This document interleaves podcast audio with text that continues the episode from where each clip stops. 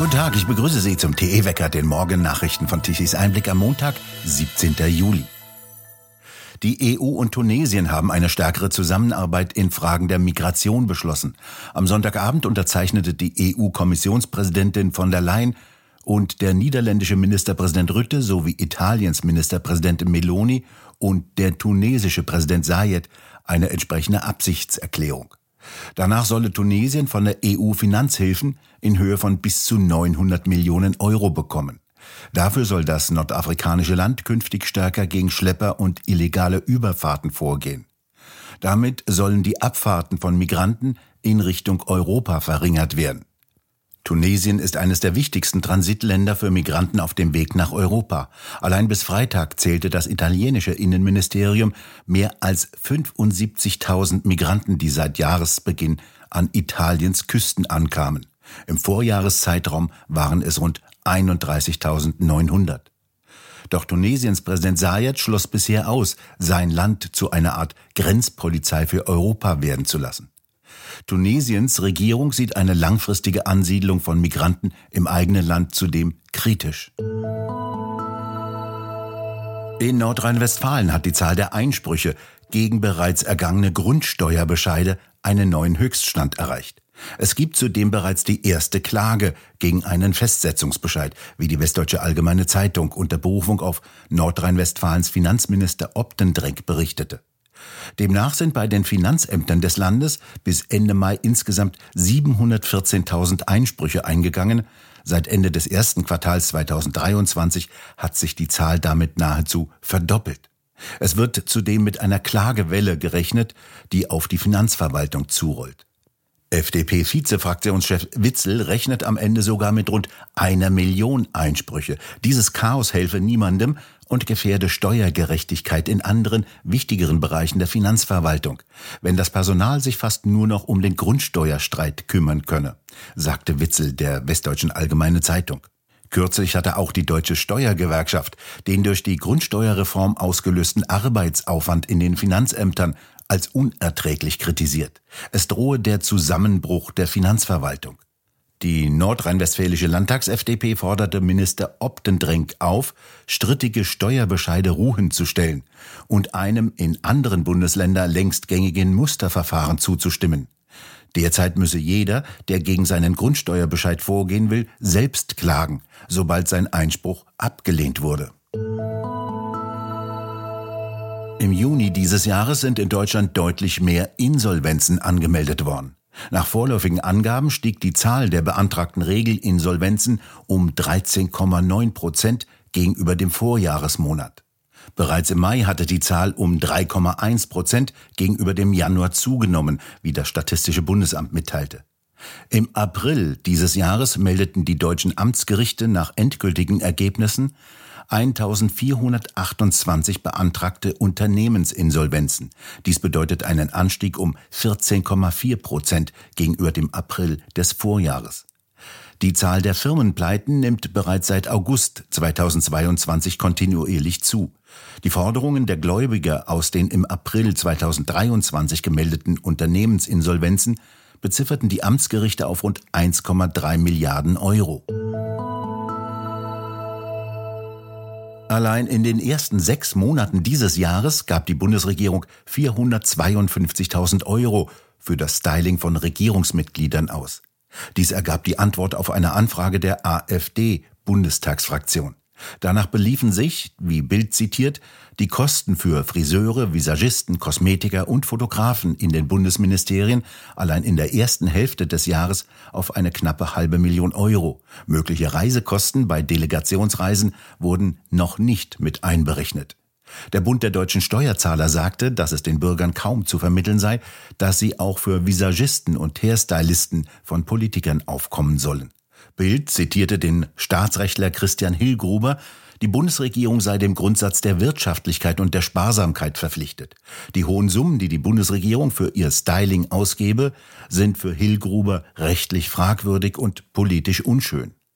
Bereits vor kurzem wurde bekannt, was die grüne Ministerin Baerbock für ihr Styling im Jahre 2022 an Steuergeldern ausgegeben hat. 136.552.000 Euro so viel wie kein anderes Mitglied des Bundeskabinettes. So viele Rentner wie nie zuvor bekommen eine Grundsicherung. In den ersten drei Monaten des Jahres waren 684.000 Rentner auf die Grundsicherung angewiesen, 90.000 mehr als im Vorjahr. Dies entspricht einem Anstieg um 15 Prozent. Wie die Zeitungen der Funke Mediengruppe unter Berufung auf bislang unveröffentlichte Daten des Statistischen Bundesamtes weiter berichteten, waren Frauen von Altersarmut besonders betroffen. Grundsicherung im Alter können alle Menschen beantragen, deren Einkünfte nicht ausreichen, um die Lebenshaltungskosten zu decken. Der Regelsatz entspricht dem der Grundsicherung.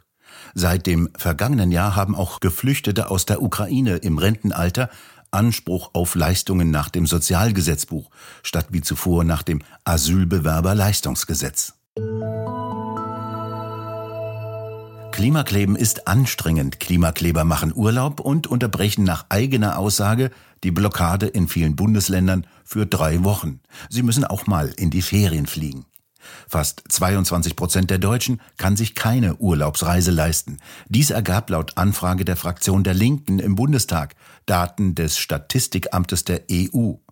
Die Linke fordert laut Fraktionschef Bartsch Urlaub für alle. Dafür brauche es höhere Löhne, auskömmliche Renten, eine konsequente Anti-Inflationspolitik und eine armutsfeste Kindergrundsicherung in Deutschland.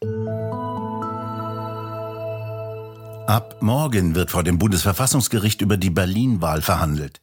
Wie Tichys Einblick aufgedeckt hatte, kam es ja bei den letzten Wahlen im September vor zwei Jahren zu erheblichen Manipulationen. Wiederholt wurden bereits die Wahlen zum Abgeordnetenhaus und zu den Bezirksversammlungen. Die Wiederholung der Bundestagswahl steht noch aus. Ulrich Vosgerau, worum geht es denn morgen in Karlsruhe? Ab morgen wird in Karlsruhe die Wahlprüfungsbeschwerde der CDU-CSU-Bundestagsfraktion mündlich verhandelt über zwei Tage hinweg. Äh, es gibt eine ganze Reihe von Wahlprüfungsbeschwerden, darunter ja eben auch die der beiden äh, Tichy-Leser. Nun ist es so, dass das Bundesverfassungsgericht, das ist eine ganz übliche Vorgehensweise, das hat auch der Berliner Verfassungsgerichtshof damals nicht anders gemacht, sich eine oder ganz paar äh, Wahlprüfungsbeschwerden heraussucht um an diesen dann exemplarisch die möglichen Wahlfehler zu behandeln. Und hier hat man sich eben die Wahlprüfungsbeschwerde der CDU-CSU-Bundestagsfraktion herausgesucht. Ganz zwingend war das nicht. Man hätte auch andere hinzunehmen können. Gewiss, auch unsere wäre gut geeignet gewesen. Aber nun werden also auch die von uns aufgeworfenen äh, Probleme und Schwierigkeiten am Beispiel der CDU-CSU-Beschwerde verhandelt. Warum wurde die Wahlprüfungsbeschwerde ausgerechnet der CDU-CSU ausgewählt? Hat das politische Gründe? Das würde ich fast vermuten. Also, dass überhaupt die Wahlprüfungsbeschwerde der CDU-CSU ausgewählt worden ist, das kann man von Anfang an ein bisschen kurios finden, denn die Wahlprüfungsbeschwerde selber ist ein Kuriosum. Normalerweise ist es ja so, dass Bürger Einsprüche erheben können gegen die Gültigkeit einer Bundestagswahl. Und dann muss der Bundestag darüber entscheiden. Und wenn die Bürger mit der Entscheidung des Bundestages nicht einverstanden sind, dann können sie eben die Wahlprüfungsbeschwerde erheben. Jetzt liegt auf der Hand, die CDU-CSU-Bundestagsfraktion hat so einen Wahleinspruch natürlich nicht erheben können. Sie ist ja kein wahlberechtigter Bürger. Dennoch regelt das Bundesverfassungsgerichtsgesetz, dass gegen die Entscheidung des Bundestages über andere von Bürgern eingereichte Beschwerden, also auch über unsere, die Bundestagsfraktion ebenfalls Wahlprüfungsbeschwerde erheben können. Aber ich halte es schon vor diesem Hintergrund nicht unbedingt für zwingend, eine Wahlprüfungsbeschwerde einer Bundestagsfraktion auszuwählen und nicht die von einem oder mehreren Bürgern.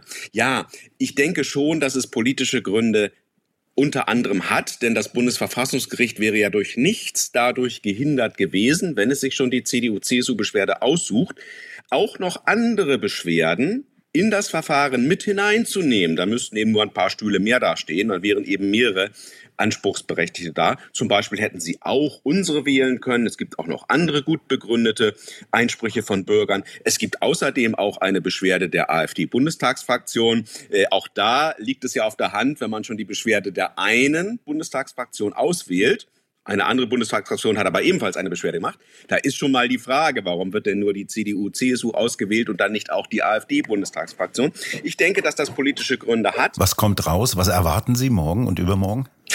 Das ist immer schwer, die Zukunft vorherzusagen. Also, es ist ja so, äh, anlässlich der Berliner Wahlen hatte der Bundeswahlleiter historisch zum allerersten Mal in der Geschichte der Bundesrepublik Deutschland selber einen Wahleinspruch gemacht. Das kann er von Amts wegen machen, das war aber bisher noch niemals vorgekommen. Und in diesem Wahleinspruch des Bundeswahlleiters selber hatte er nicht äh, gefordert, dass die Wahlen in ganz Berlin wiederholt werden müssen, sondern er hatte gefordert, die Neuwahl in sechs Berliner Bezirken, also quasi in der Hälfte von Berlin, so könnte man dann man das zusammenfassen. Nun hat ja der Deutsche Bundestag bekanntlich nicht nur die Einsprüche der Bürger, sondern auch den Einspruch des Bundeswahlleiters in der Sache vom Tisch gewischt, indem er eben gesagt hat, es wird allenfalls in 431 Wahllokalen gewählt, von über 2500, aber mehr nicht. Und deswegen ist es eigentlich unbegreiflich, dass der Bundeswahlleiter nicht seinerseits eine Wahlprüfungsbeschwerde zum Bundesverfassungsgericht erhoben hat. Der muss ja eigentlich von Amts wegen den Anspruch stellen, dass er vom Wahlrecht, von Wahlfehlern und von den Rechtsfolgen der Wahlfehler besonders viel versteht. Ähm, deswegen ist nicht wirklich begreiflich, dass ähm, er sich also damit zufrieden gegeben hat und nicht selbst in die Beschwerde gegangen ist. Wie dem auch sei, wir haben in der Tichy-Beschwerde im Hauptantrag natürlich Wiederholung der Wahlen in ganz Berlin gefordert, im Hilfsantrag aber dann hilfsweise, das entscheidet das Gericht, wenn der Hauptantrag abgelehnt werden sollte, haben wir uns dann den Antrag des Bundeswahlleiters nochmal zu eigen gemacht. Und die CDU-CSU-Fraktion hat in ihrem Antrag wiederum die Sache ganz offen gelassen, hat einfach gesagt, das Bundesverfassungsgericht solle nach eigenem Ermessen entscheiden. Mein Bauchgefühl ist nun ein bisschen, dass die Sache darauf hinauslaufen könnte, ich will es ja nicht hoffen, also ich hoffe natürlich und bin rechtlich auch der Überzeugung, dass die Wahlen in ganz Berlin wiederholt werden müssen. Aber im Sinne einer Zukunftsprognose könnte ich mir vorstellen, dass das Bundesverfassungsgericht sich möglicherweise nicht die Auffassung des äh, Berliner Verfassungsgerichtshofs äh, vollumfänglich zu eigen macht, sondern, weil es in der Politik ja immer so eine Tendenz gibt zu salomonischen Kompromissen, mit denen dann möglichst alle Seiten irgendwie leben können, dass das Bundesverfassungsgericht dann letztlich der ursprünglichen Forderung des Bundeswahlleiters vielleicht zum Durchbruch verhilft. Es ist dann sozusagen nicht die radikalste und maximale Lösung, sondern es ist ein mittlerer Weg zwischen Bundestag und zwischen der Forderung nach totalen Neuwahl. Deswegen sagt mir mein politisches Bauchgefühl, so könnten die das eventuell dann machen. Aber ich hoffe natürlich, dass Neuwahlen im ganzen Berliner Gebiet herauskommen, denn das ist eigentlich rechtlich äh, zu verlangen. Herr Vosgrau, haben Sie vielen Dank für Ihre Informationen und wir bei Tichys Einblick informieren Sie natürlich über das Verfahren in Karlsruhe und den bisher einmaligen Vorgang in der Bundesrepublik Deutschland. Danke auch. Die Sängerin und Schauspielerin Jane Birkin ist gestorben. Wie ein Sprecher der Stadtverwaltung von Paris am Sonntag der DPA bestätigte, starb Birkin im Alter von 76 Jahren in ihrer Wohnung in Paris. Die gebürtige Londonerin und Wahlfranzösin wurde mit dem Lied Je t'aime weltbekannt, das sie mit Anfang 20 zusammen mit Serge Gainsbourg sang. Das Lied wurde seinerzeit zum Skandal und in vielen Ländern verboten. Sommerwetter haben die Wettermodelle für heute und die kommenden Tage ausgerechnet. Es bleibt sonnig mit Durchzug einzelner Wolkenfelder. Im Norden und Nordwesten ebenso wie im Süden am Alpenrand können ab dem Nachmittag Niederschläge verbunden mit einzelnen Gewittern auftreten. Die Temperaturen reichen von 21 Grad im Norden bis 28 Grad im Süden. Im Osten können 30 Grad erreicht werden, wie in Dresden. Und nun zum Energiewendewetterbericht von Tichys Einblick. Deutschland benötigte gestern Mittag um 12 Uhr eine elektrische Leistung von rund 57 Gigawatt. Knapp 12 Gigawatt kamen von den konventionellen Kraftwerken, 33,5 Gigawatt kamen von den Photovoltaikanlagen und 20 Gigawatt von den Windrädern. Und schon wieder gab es um die Mittagszeit zu viel Strom. 15,6 Gigawatt mussten um 12 Uhr exportiert werden. Leider waren die Nachbarländer nicht sehr scharf auf den zu dieser Zeit überflüssigen Strom aus Deutschland. Erst mit einer ordentlichen Mitgift von 60 Euro pro Megawattstunde nahmen ihn die Nachbarländer wie Frankreich und Österreich ab. Sie bekommen also Strom und noch Geld dazu. Abends musste Deutschland dann wieder Strom teuer importieren, zu einem Preis von 100 Euro pro Megawattstunde um 20 Uhr. Die Sonne war untergegangen, die Photovoltaikanlagen lieferten nichts mehr. Nur grüne Hardcore-Energiewender können Deutschland als Stromexporteur bezeichnen. Wir bedanken uns fürs Zuhören. Schön wäre es, wenn Sie uns weiterempfehlen. Weitere aktuelle Nachrichten lesen Sie regelmäßig auf der Website tichiseinblick.de und wir hören uns morgen wieder, wenn Sie mögen.